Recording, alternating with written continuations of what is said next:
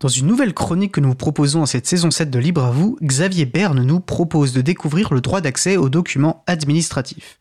Dans ce deuxième épisode, comment obtenir la transparence sur les marchés publics grâce au droit d'accès aux documents administratifs? Normalement, nous avons avec nous Xavier Berne à distance. Est-ce que tu es avec nous, Xavier? Oui, je suis bien là, bonjour. Bonjour, eh bien nous t'écoutons. Ok. Euh, alors bonjour et aujourd'hui oui je vais vous parler en fait euh, des marchés publics et vous expliquer en fait comment est-ce que vous pouvez obtenir de précieuses informations sur les nombreux marchés publics que passent chaque jour les administrations, que ce soit vos mairies, des ministères, des hôpitaux, etc. C'est assez vaste effectivement les marchés publics et, qu'est-ce que ça recoupe euh, plus concrètement? Alors des marchés publics, il y en a vraiment dans, dans tous les domaines, typiquement pour l'achat de matériel les lampadaires qui illuminent nos rues, euh, aux voitures de fonction du président, en passant par, je sais pas, les bureaux des écoliers ou le matériel médical qu'il y a dans les hôpitaux. Et puis aussi, il y a le matériel, mais il y a aussi tout ce qui est prestation de services pour du ménage, de la restauration, des campagnes de communication. Euh, on a aussi pas mal entendu parler des, des, fameux rapports des cabinets de conseil tels que McKinsey, qui avaient été commandés par le gouvernement et qui avaient été épinglés notamment par une commission d'enquête sénatoriale.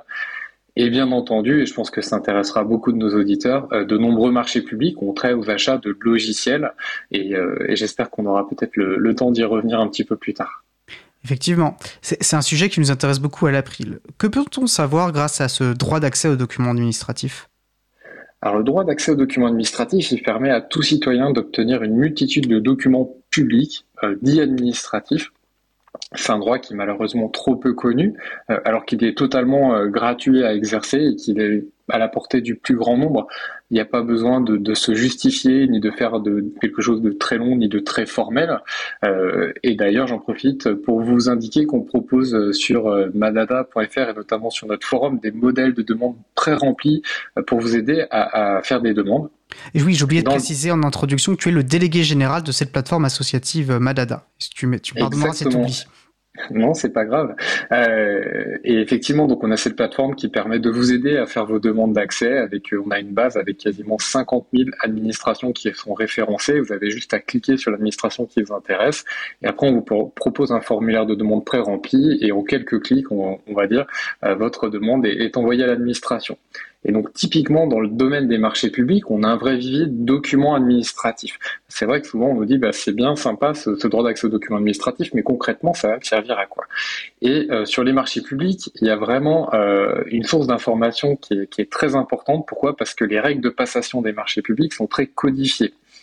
Par exemple, lors de la première étape, en fait, qui est que lorsqu'un acteur public veut acheter quelque chose, il doit passer comme une annonce, c'est ce qu'on appelle un appel d'offres.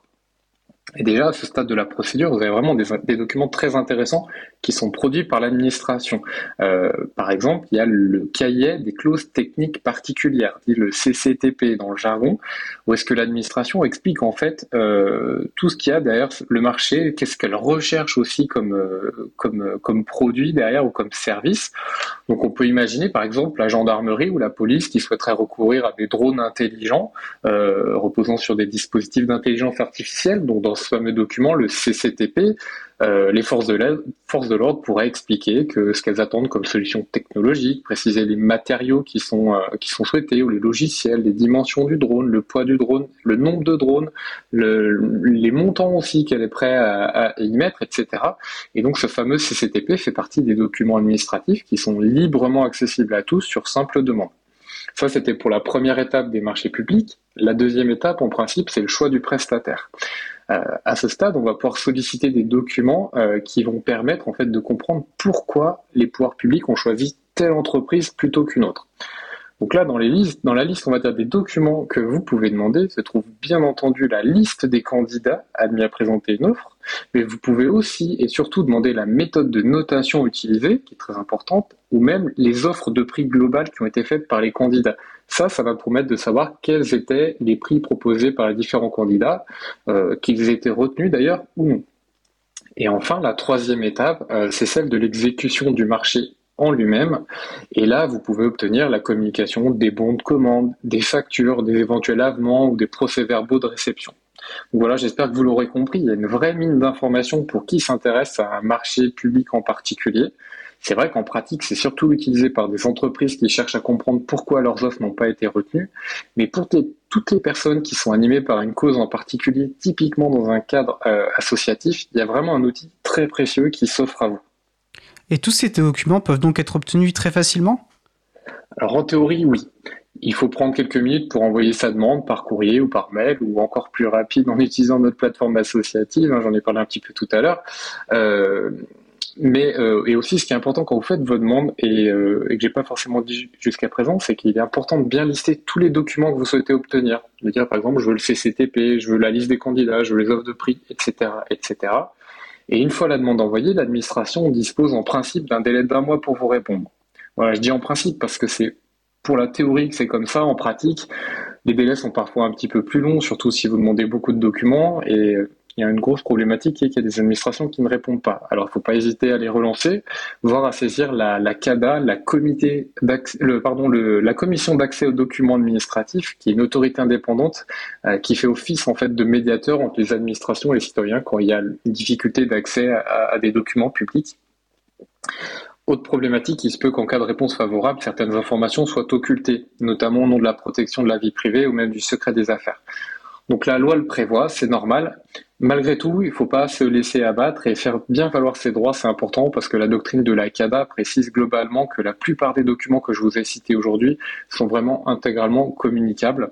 Euh, donc euh, n'hésitez pas à vous renseigner et on mettra un peu plus de documentation, je pense, sur la page de l'émission pour que vous puissiez un petit peu vous documenter en cas de besoin. Il y a une autre chose importante que j'ai oublié de préciser, c'est qu'il faut bien attendre que le marché public ait été conclu pour obtenir les documents qui s'y rapportent. Euh, j'ai vu qu'il y avait eu pas mal d'effervescence il n'y a pas très longtemps autour d'un marché euh, lancé par le ministère de l'Éducation nationale euh, qui souhaite en fait acquérir des licences Oracle pour plus de 60 millions d'euros. il va falloir attendre l'issue de cette procédure pour solliciter les documents qui sont afférents à ce marché.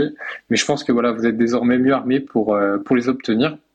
Et un dernier petit conseil, euh, si vous vous intéressez à un sujet en particulier, mais que vous savez pas trop ce qui est, ce qui est conclu comme marché public, c'est très simple. Je vous invite à aller parcourir les annonces d'attribution de marché public, notamment sur le site marché-public.gouv.fr, qui sera une vraie mine d'informations.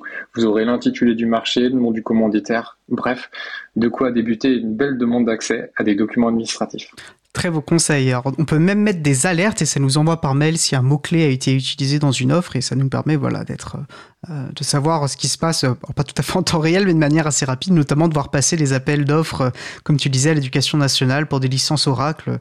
Un appel d'offres dont on peut euh, je pense assez légitimement poser la question de la du respect plein et entier du, droit de la commande publique. Mais enfin bon ça c'est toute une autre histoire. En tout cas merci Xavier. Euh, pour retrouver effectivement toutes les ressources évoquées euh, sur la, la, la, page de l'émission. Je te souhaite une très bonne fin de journée Xavier. Puis je te dis au mois prochain pour une nouvelle chronique. Merci. À bientôt. Au revoir. au revoir